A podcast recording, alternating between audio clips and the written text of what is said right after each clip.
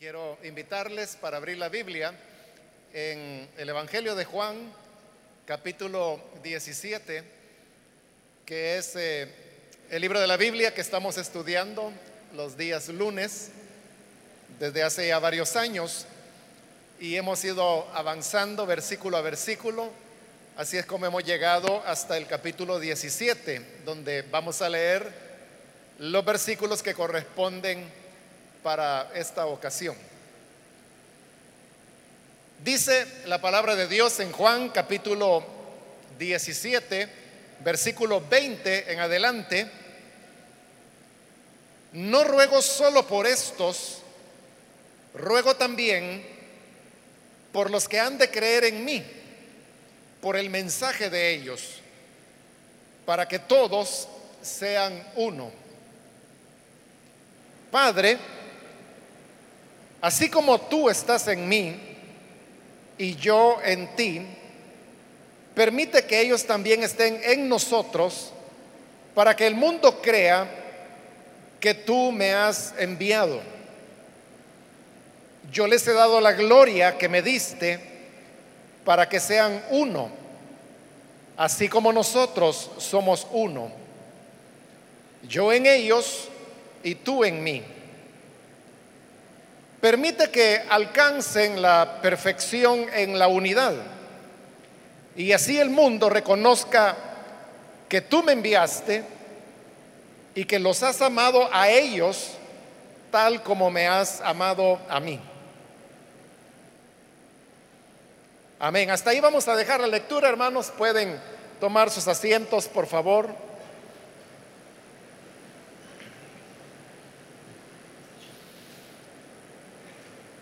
En las últimas semanas hemos estado en este capítulo 17, el cual nos presenta la oración que el Señor Jesús hizo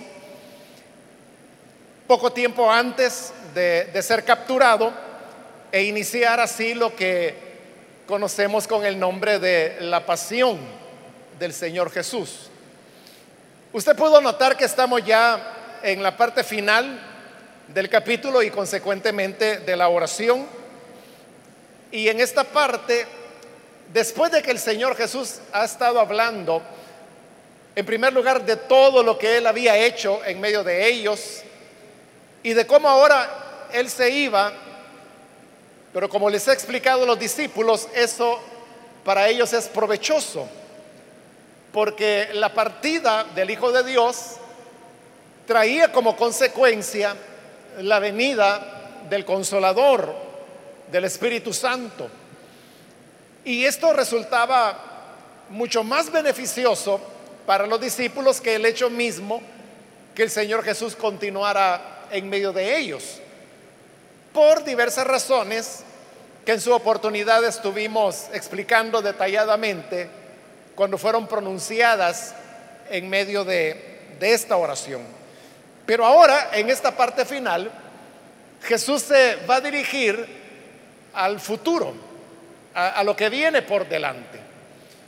Y así es como, hablando de ese futuro, el Señor comienza en el versículo 20 diciendo, no ruego solo por estos, ruego también por los que han de creer en mí por el mensaje de ellos.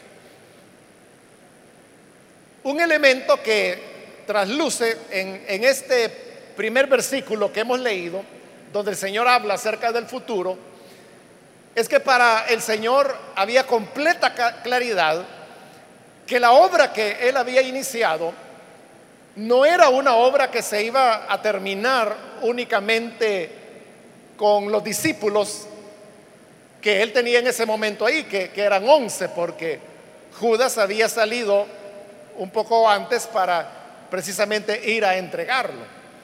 Pero el Señor veía que este grupo pequeño de, discípulos era algo que iba a ir creciendo, iba a ir desarrollándose hasta llegarse a convertir en lo que es hoy la iglesia del Señor.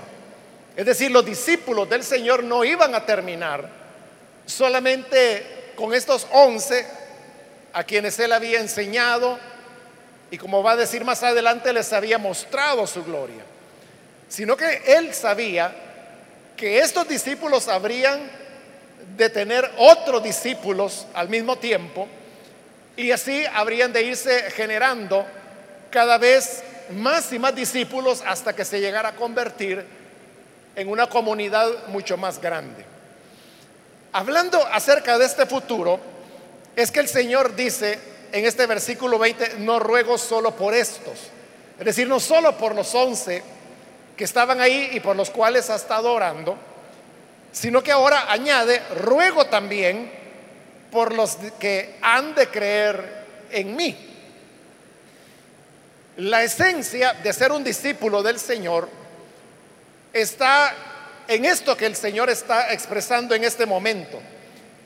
Y es que el discípulo fundamentalmente es alguien que cree en Jesús. Ahora, cuando aquí se habla de creer en Jesús, Jesús se está refiriendo a creer en Él en todos los sentidos que Él ha estado explicando en este largo sermón que Él ha venido dando a sus discípulos.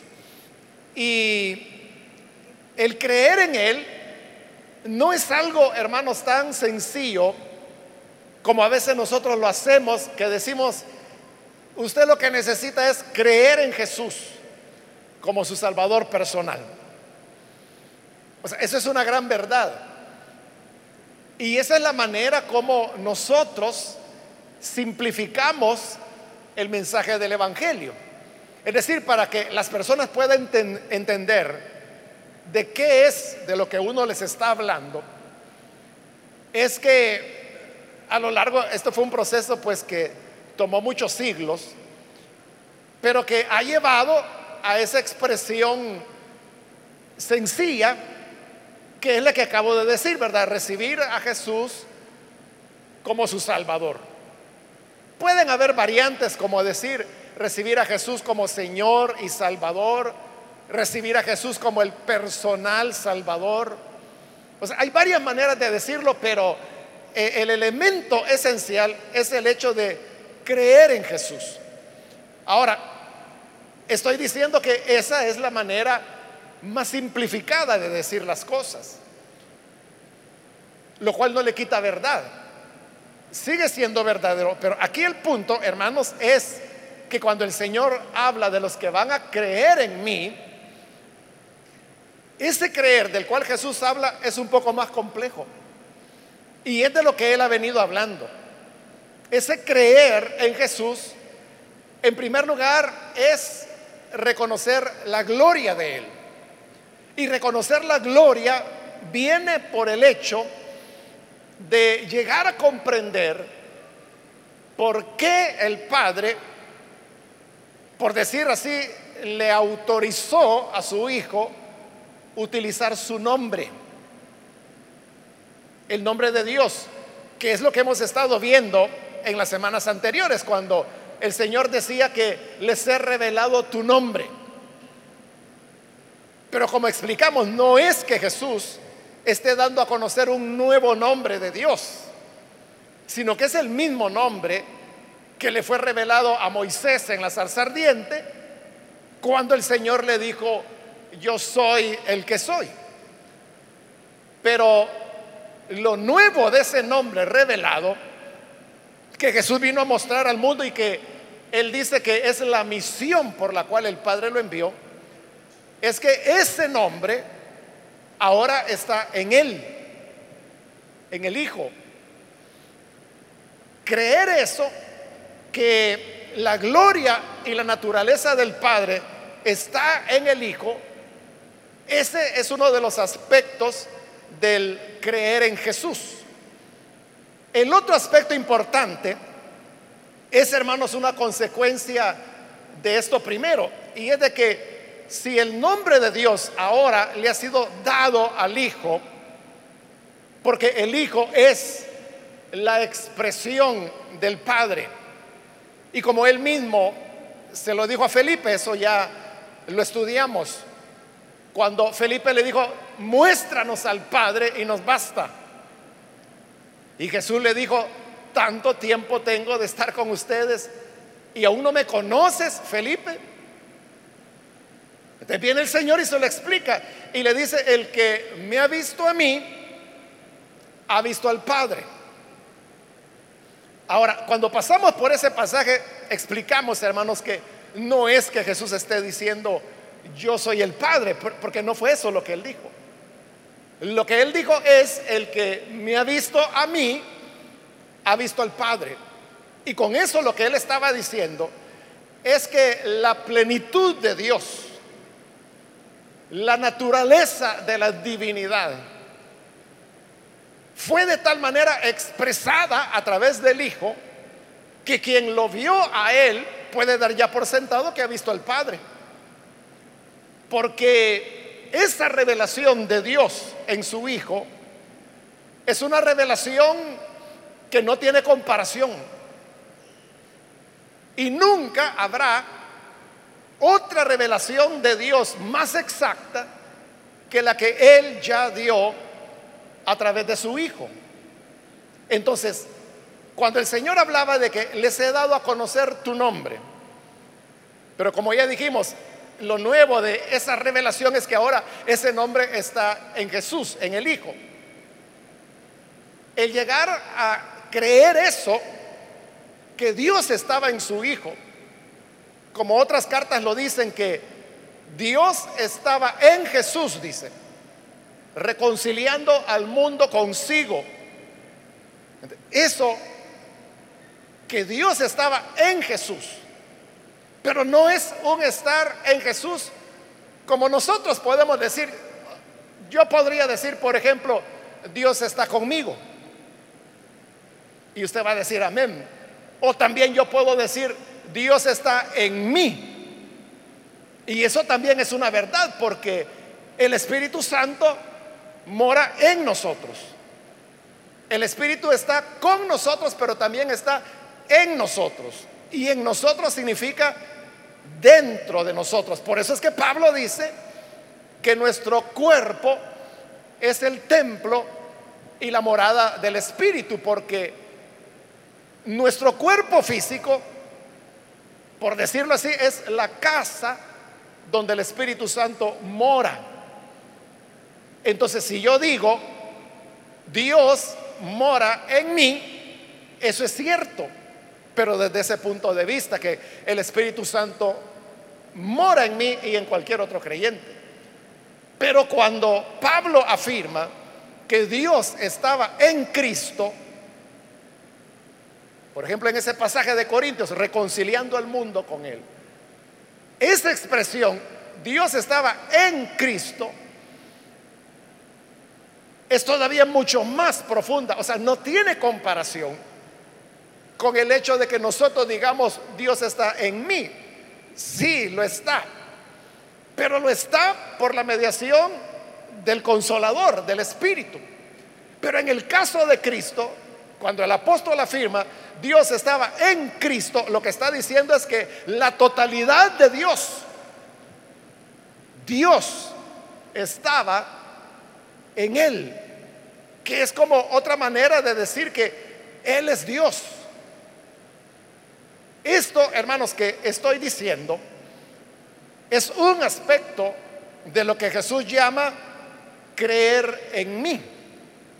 Y el segundo que le decía que era una deducción de esto es que si Dios está en él, entonces significa que Jesús es el Mesías. Y entender que Él es el Mesías significa que Él es el prometido, Él es el Salvador, él es aquel hijo de David en el cual todas las promesas que fueron dadas a los patriarcas, a Israel, que anunciaron los profetas, que predicaron los apóstoles, se van a cumplir en esa persona, en la persona del Señor Jesús. Entonces, cuando nosotros anunciamos el Evangelio, en realidad, hermanos, lo que anunciamos es algo mucho más amplio que decir, reciba a Jesús como Salvador. Es que en realidad, hermano, eso de que reciba a Jesús como Salvador es una vez, ¿verdad? Cuando ya la persona dice, pues, pues sí, yo lo voy a recibir. Entonces ya lo recibió, es un tema que ya no se vuelve a tocar. Y de ahí en adelante arranca todo un aprendizaje que nos permite ir creciendo en la fe. Pero crecer en la fe y madurar solamente se puede dar por medio del conocimiento del Hijo de Dios. Lo importante con esto, hermanos, que estoy diciendo, es que no creamos que creer en Jesús es, algo tan simple como, amén, yo ya, ya, ya, creí en Él, ya levanté la mano, ya oraron por mí. O sea, eso está bien, es parte.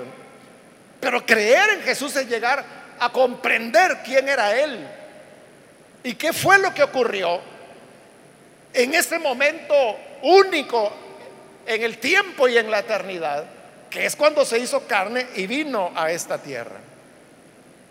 Ahora, siempre hablando del futuro, el Señor dice, ruego, no solo por esto, sino que también por los que van a creer en el futuro.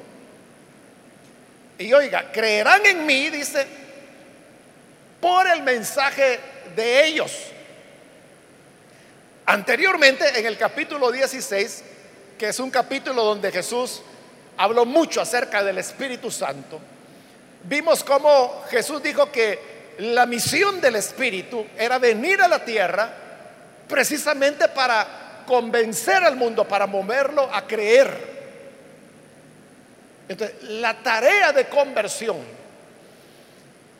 y esa revelación que las personas reciben de entender quién es Jesús para creer en Él, es una obra que la hace únicamente el Espíritu Santo, el consolador prometido. Pero el Espíritu no lo hace de manera milagrosa en el sentido de que Él esté interviniendo en la vida de cada persona para que crean. Porque eso podría pensarse cuando Jesús dijo que la tarea de persuadir y que el mundo crea es del Espíritu. Uno pensaría, el Espíritu lo va a hacer. Pero ahora aquí está diciendo, los que han de creer en mí por el mensaje de ellos. ¿El mensaje de quién? De ellos, de los discípulos que ahora están con él. Es decir, que el consolador, ciertamente, hermanos, es el que produce el nuevo nacimiento. El Espíritu Santo es el único que puede impartir la fe que los seres humanos necesitamos para comprender quién es Jesús y el nombre del Padre que ha sido revelado en él. Solo el Espíritu. Pero el Espíritu está diciendo aquí el Señor que usaría la mediación del mensaje de los discípulos. Y los discípulos ahora, hermanos, somos nosotros. ¿Cómo es que Jesús veía entonces que en el futuro habrían muchas más personas que creerían en Él? Él veía que eso se iba a alcanzar por medio del el mensaje, la palabra que llevarían estos once que Él tiene ahora allí. Y que si usted recuerda el versículo 18, que realmente solo lo comentamos rapidito porque ya estábamos cortos de tiempo. Pero ahí en el 18, si retrocedemos ese poquito, usted puede ver que ahí el Señor los está enviando. Ahí dice, como tú me enviaste al mundo, yo los envío también al mundo. Esa sería, hermanos, como el equivalente a la gran comisión. Es donde Jesús está enviando a los discípulos ¿Y a qué los envía? Los envía a dar el mensaje. Todos nosotros, hermanos, que hemos creído, alguien tuvo que hablarnos. Alguien tuvo que darnos el mensaje. Y cuando digo mensaje, no necesariamente, hermano, piense en una predicación, a lo cual normalmente nosotros le llamamos mensaje, pero el mensaje también puede ser una palabra que se dice no predicando. Puede ser en el autobús que usted encuentra a una persona y en medio del diálogo usted le habla acerca de la esperanza que hay en Jesús, del amor del Padre que fue manifestado en Él. Ahí está presentando el mensaje. Cuando se lee la Biblia o cuando se lee un libro de contenido cristiano, cuando se escucha un medio de comunicación, cuando se hay un canto, cuando una persona está contando su testimonio de cómo el Señor le transformó. Es decir, el mensaje, bueno, incluso el mensaje puede ser sin palabras. Ese es el más poderoso. Y de ese es del que Jesús va a hablar acá. Es el mensaje que se transmite por medio de, de la vida, de las acciones. A usted, hermano, le podrían preguntar, vea esto. Si yo le dijera, explíqueme qué es el amor. Es un problema, ¿verdad? O sea, usted puede decir, el amor es un sentimiento, va, está bien, pero también es un sentimiento de la alegría, es un sentimiento de la tristeza, es un sentimiento de la melancolía, es un sentimiento el, la tristeza, el odio, la amargura, el rencor. ¿Cómo diferencia el uno del otro? Explíqueme bien qué es el amor para yo saber y no confundirlo con la bondad, con la ternura, con la lástima, con la compasión. ¿Cuál es la diferencia? Es difícil, ¿verdad?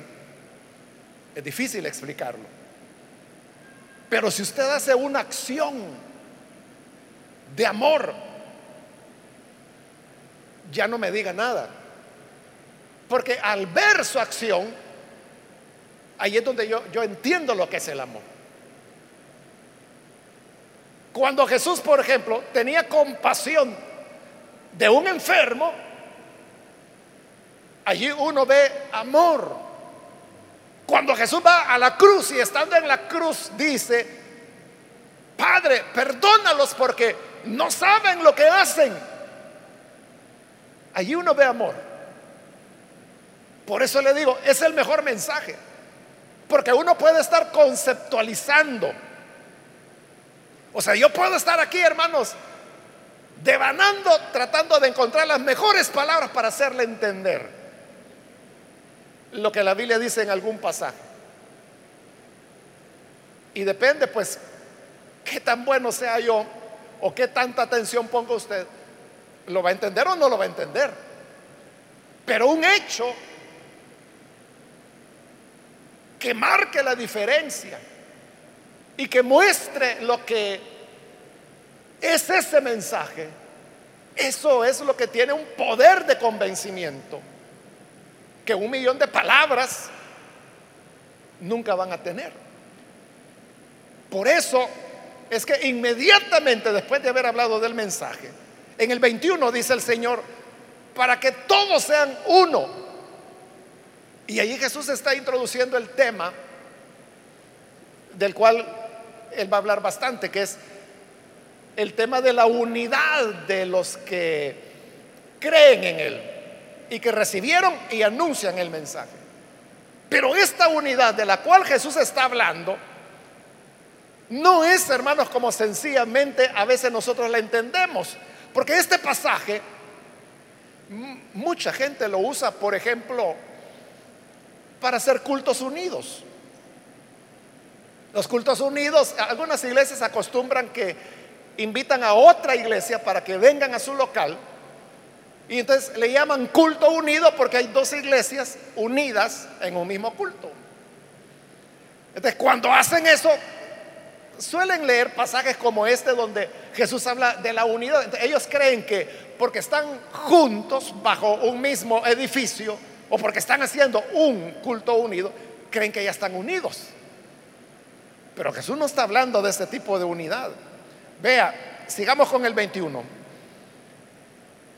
Padre, así como tú estás en mí y yo en ti, permite que ellos también estén en nosotros. Fíjese lo que está diciendo. Padre, así como tú estás en mí y yo estoy en ti. Esa es la unidad que hay en Dios entre el Padre y el Hijo. No es una unidad que los dos vivan o estén reunidos bajo un mismo techo. Jesús dice que la unidad consiste en que tú estás en mí. Y de eso ya, ya hablamos algo, ¿verdad? Son las palabras de Pablo. Dios estaba en Cristo. Hemos dicho que eso establece la plena divinidad del Hijo de Dios. Una identificación completa y perfecta del Hijo con el Padre. Pero no solo es que el Padre está en el Hijo, sino que le dice, y yo estoy en ti. Es decir, el Hijo a la vez está en el Padre. Pero entonces, ¿qué significa eso de que tú estás en mí y yo estoy en ti? No se refiere solamente a que no se pelean o a que se saludan o a que comen juntos. No se refiere solo a eso, sino que está hablando de algo mucho más profundo, algo que tiene que ver con la naturaleza de ellos. Lo tremendo es que cuando el Señor ha dicho, así como tú estás en mí y yo en ti, permite que ellos también estén en nosotros. ¿De cuándo se produce la unidad? Cuando cada uno de nosotros estamos en el Padre y en el Hijo. ¿Y cuándo es que estamos en el Padre y en el Hijo? En primer lugar, como Jesús ya lo dijo, cuando creemos. Pero ese creer, hemos dicho, que tiene que ver con una comprensión de la revelación que Jesús dio del Padre al estar en la tierra. Entonces, que yo voy a estar en el Padre significa que entonces yo me empapo de la naturaleza de Dios. Y Dios me empapa a mí. Y de igual manera, si yo estoy en Cristo, y usted también está en Cristo, entonces ese es el elemento de unión Es curioso, hermanos, de que este pasaje, que como le digo, se, se usa para, para decirle, hermanos, no nos peleemos. Si todos somos hermanos, tenemos un mismo Padre. Y mire, aquí el Señor dijo que sean uno. Así que hermanos, seamos uno. Querámonos. Pero note que en el pasaje en ningún momento Jesús dice que tenga que ser un esfuerzo o una voluntad de los creyentes el ser unidos, sino que es una obra que el Padre realiza. Claro, yo no le quiero decir que entonces no le hablemos a nadie y no nos metamos con nadie que no sea de nuestra iglesia. No le hable a nadie que no sea de la iglesia. Tampoco, ¿verdad? No es llegar a eso. Pero la unidad es algo que produce el nuevo nacimiento, nuestra experiencia de revelación del Padre y del Hijo es lo que nos une, porque lo mismo que Él me reveló a mí es lo que le he revelado a usted. Entonces, ¿dónde somos unidos? En ellos. No somos unidos en una campaña unida.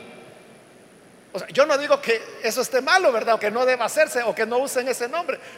Está bien, peor es que estén peleando, ¿verdad? Pero no es nada de eso de lo que Jesús está hablando acá. De lo que Jesús está hablando es que el hecho de, estar en el Padre, estar en Jesús, eso me une con usted, porque usted también está en ese Padre y está en Jesús.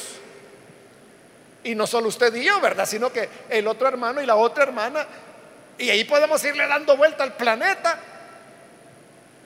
Y todos estamos, nos encontramos en Él. Versículo 22. Bueno, me salté la última frase del 21. Volvamos donde dice, para que el mundo crea que tú me has enviado. Es lo que le decía. Porque él habló de los que van a creer por el mensaje de ellos. Pero yo le dije, el mensaje pueden ser palabras, pero pueden ser hechos. Y Jesús está haciendo énfasis en un hecho, la unidad que produce estar en el Padre y estar en el Hijo. Cuando el mundo vea esa unidad, dice Jesús, van a creer que tú me enviaste. ¿Por qué el mundo va a creer? Porque no hay manera de explicar cómo puede haber tal identidad común, tal igualdad de, valores, de anhelos, de ideas entre personas tan diversas como las que somos. O sea, de esto ya le he hablado en otras ocasiones, ¿verdad? Yo le he dicho que si no fuera por el Señor y porque somos cristianos, a lo mejor nunca nos hubiéramos conocido en la vida. ¿Por qué? Porque uno vive en un lado, el otro vive por otro lado, uno trabaja en tal lugar, el otro mengano en otro lugar. Unos son hombres, otros son mujeres, otros son adultos, otros son niños, otros son jóvenes, otros son ancianos. A uno le gusta el color negro, al otro el color azul, al otro le gusta el color claro.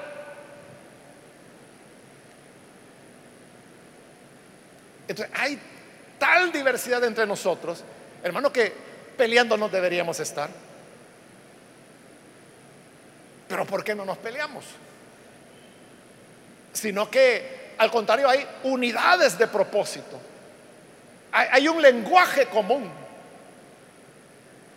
Hay valores que todos compartimos. Y a lo mejor no hemos tenido ni siquiera la oportunidad de sentarnos un, día y platicar así cara a cara. Hermano, ¿y usted qué piensa? ¿Y usted qué cree, por ejemplo, de mentir? O sea, a, a, lo mejor nunca lo hemos hecho y quizás nunca lo vamos a hacer. Pero yo sé lo que usted piensa sobre el mentir. Y yo sé lo que usted piensa sobre lo que es gozo, sobre lo que es paz, sobre lo que es fe. Porque estamos en el Padre y estamos en el Hijo. Nunca va a llegar un momento en que usted me diga, mire, y eso de orar, yo he oído que hablan de orar. ¿Qué es eso? ¿Qué es eso de orar? Nunca, porque usted tiene comunicación con Él, con el Padre y con el Hijo. Cuando el mundo ve eso y se da cuenta que hay algo sobrenatural. Porque para que estemos aquí, hermanos, hay algo sobrenatural.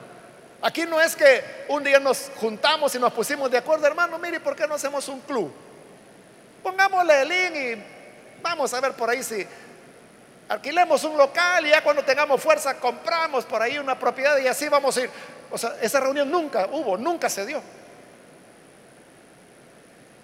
Porque no nació de, o sea, no es un, un emprendimiento humano, sino que nace en el corazón de Dios. Y es Dios el que comienza a llamar. Nosotros quisiéramos que todo el mundo estuviera acá, pero no, vienen los que Él quiere que vengan. Y lo que le dije hace un momento, uno puede transmitir el mensaje de mil maneras, pero solo el consolador es el que puede producir el nuevo nacimiento. A lo mejor usted se muere de ganas porque X persona crea y usted dice, yo quiero verlo aquí en la iglesia. Pero muchas ganas puede tener, pero si el Espíritu no lo toca, entonces ¿de quién depende?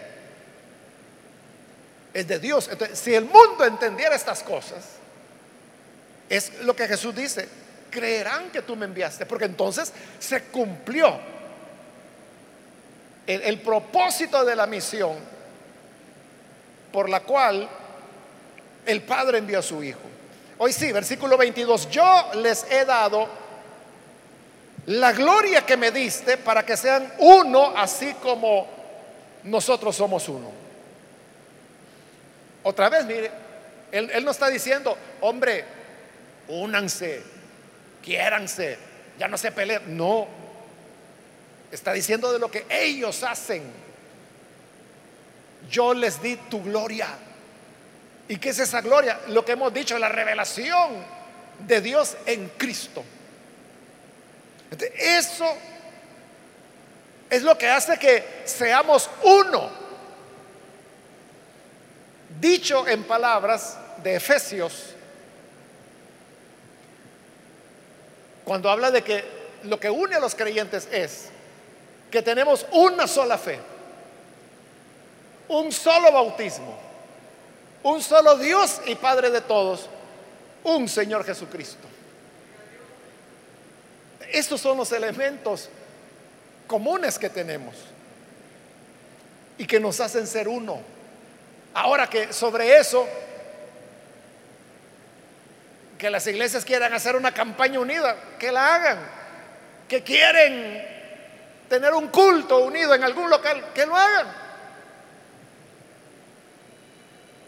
Le parecerá increíble, hermanos, pero de vez en cuando, algunas veces yo he recibido cartas de, otros pastores, de otras iglesias, donde nos invitan a un culto unidos en el local de ellos. Y donde dice, lo invitamos a usted y a su amada congregación para que vengan el domingo tal. Y yo digo, ¿y qué están pensando, verdad? O sea, o sea, ¿cómo van a creer que la iglesia LIM va a llegar a un local que es para 100 personas? Pero la gente envía. Ahora, con esto yo no le quiero decir que se les está despreciando o que no se les está valorando. No, de ninguna manera. Pero lo que estoy diciendo es que esa no es la clase de unidad de la cual Jesús está hablando ahora. Hace años, hermanos, bueno, usted sabe que la radio restauración cubre el país y realmente la radio restauración no es solo para los miembros del IN. O sea, los miembros del IN la oyen, ¿verdad? Pero también la escuchan muchas otras hermanos y hermanas de diversas congregaciones de dentro y de fuera del país. Hace años, hermanos, no Tendría que pensarlo para precisarle cuánto hace. Pero hace años yo les dije a los hermanos de la radio, hay que abrirse hacia otros hermanos, hacia otros pastores de otras iglesias. De hecho, algunas veces hasta anunciamos actividades que no son nuestras, son de otras iglesias, de otras denominaciones, pero son actividades que nosotros consideramos que son importantes para el cuerpo de Cristo. Bueno, los hermanos lo hicieron y así es como la radio adquirió el carácter que tiene hasta el día de hoy, ¿verdad? Que es una radio que está al servicio del pueblo del Señor. No necesariamente tienen que ser de él, que si llama un hermano de las asambleas de Dios y dice, yo quiero que me saluden a mi pastor, se le saluda. O vamos a tener una actividad en tal lugar. Entonces ocurría esto. Con el tiempo, cuando la radio tomó esa apertura, obviamente estimuló a otras iglesias y estas otras iglesias comenzaron a llamar más, a comunicarse más. Bueno, algunos de ellos se hicieron hasta socios de la radio sin ser miembros del IM. Pero también ocurrió otra cosa, que me comenzaron a enviar invitaciones a mí que me invitaban a predicar en el Príncipe de Paz, que me invitaban a predicar en la iglesia bautista, no sé qué. ¿Y sabe lo que yo hacía?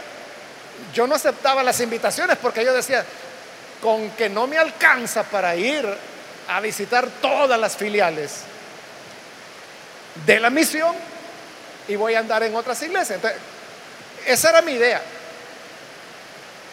Y así fue como por un par de años.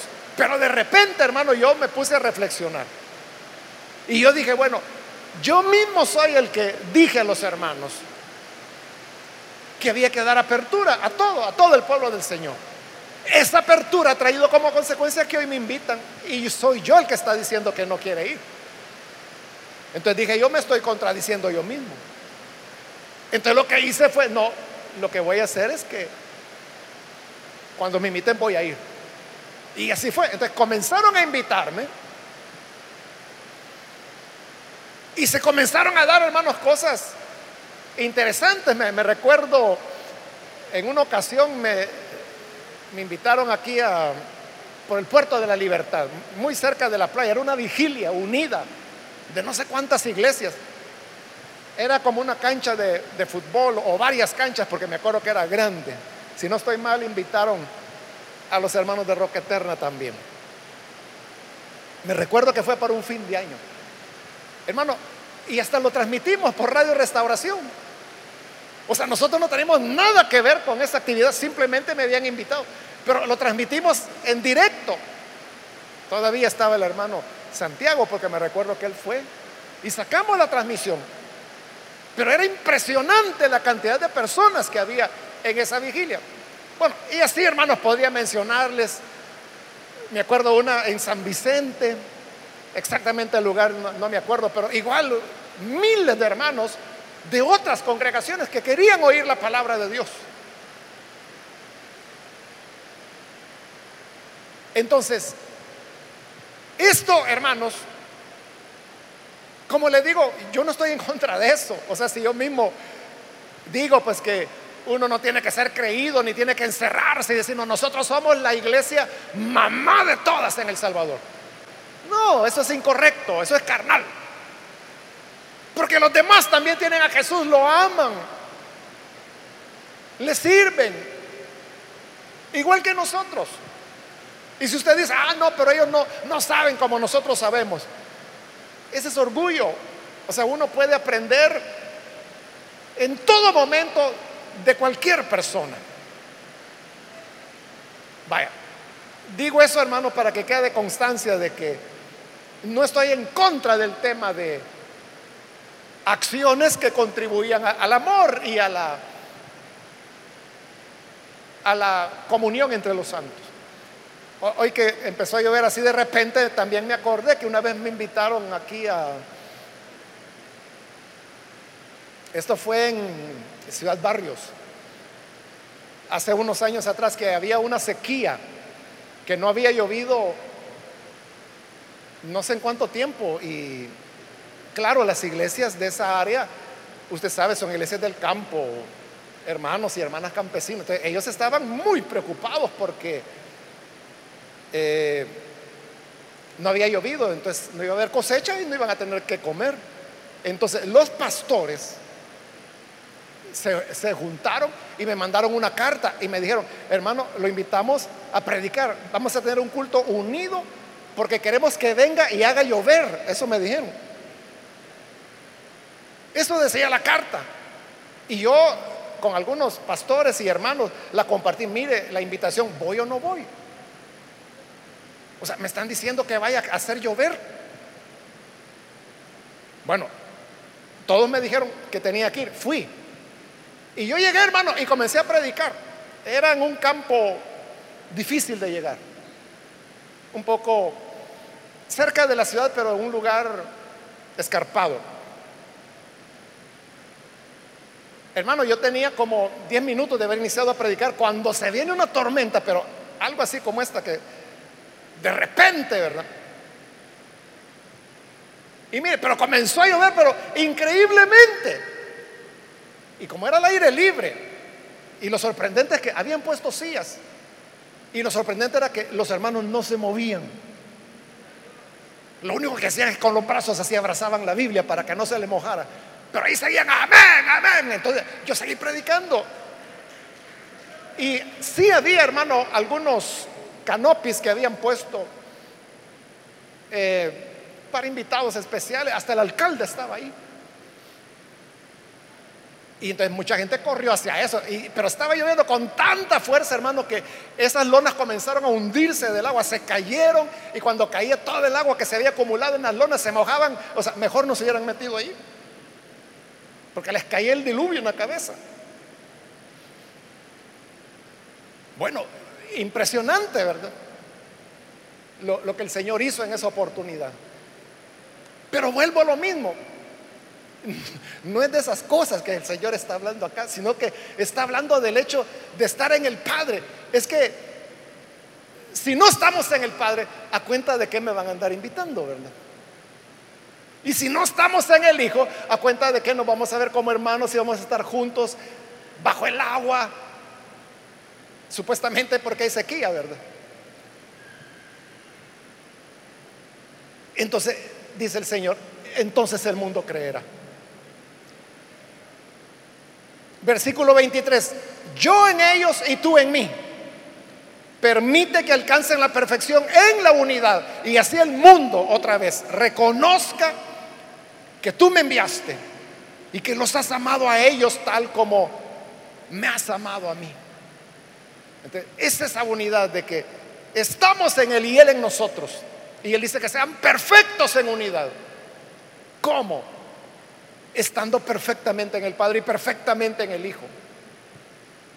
De manera total, de manera completa. Y entonces dice, el mundo va a creer. El mundo va a creer que, Él es el, el salvador personal. No, el mundo va a creer que tú me amaste. Porque entonces se va a entender quién es Jesús, cuál es su misión y por qué vino para traernos este mensaje. Amén, hermanos. Cerremos nuestros ojos entonces y antes de orar yo quiero invitar si hay con nosotros personas que todavía no han recibido al Señor Jesús como Salvador, pero quieren hacerlo el día de hoy, yo le invito para que ahí en el lugar donde está se pueda poner en pie para que oremos por usted. Con toda confianza, con toda libertad, si el Señor ha tocado su corazón, yo le animo para que se ponga en pie y pueda recibir al Señor Jesús como Salvador. ¿Hay alguna persona que lo hace? O si hay alguien que necesita reconciliarse también, este es el momento de hacerlo. Muy bien, ahí hay una persona, Dios le bendiga. ¿Alguien más? Puede ponerse en pie en este momento porque vamos a orar. Pero si hay alguien más, no deje pasar la oportunidad para que la gracia del Señor le alcance. ¿Hay alguna otra persona? Vamos a orar ya en este momento. Recuerde que si usted está en Cristo y nosotros estamos en Cristo también, estamos unidos entonces, estamos en el mismo lugar, en el mismo Dios, en el mismo Señor, en el mismo Salvador. Señor, te damos las gracias por esta oportunidad que tenemos de recibir tu palabra. Gracias, Señor, porque tú eres lleno de bondad, de misericordia. Gracias por esta persona que se entrega a ti, como también aquellos que a través de los medios de comunicación abre su corazón para tener la vida que tú das y para que estén en ti y que nosotros, estando en el Padre y en ti, podemos encontrarnos y estar perfectamente unidos. Así, Señor, el mundo creerá que tú nos llamaste, que tú nos escogiste. Gracias, Padre, por tu bondad. A ti te damos la gloria y la honra por este don de gracia dado a los humanos. Por Jesús nuestro Señor lo pedimos. Amén.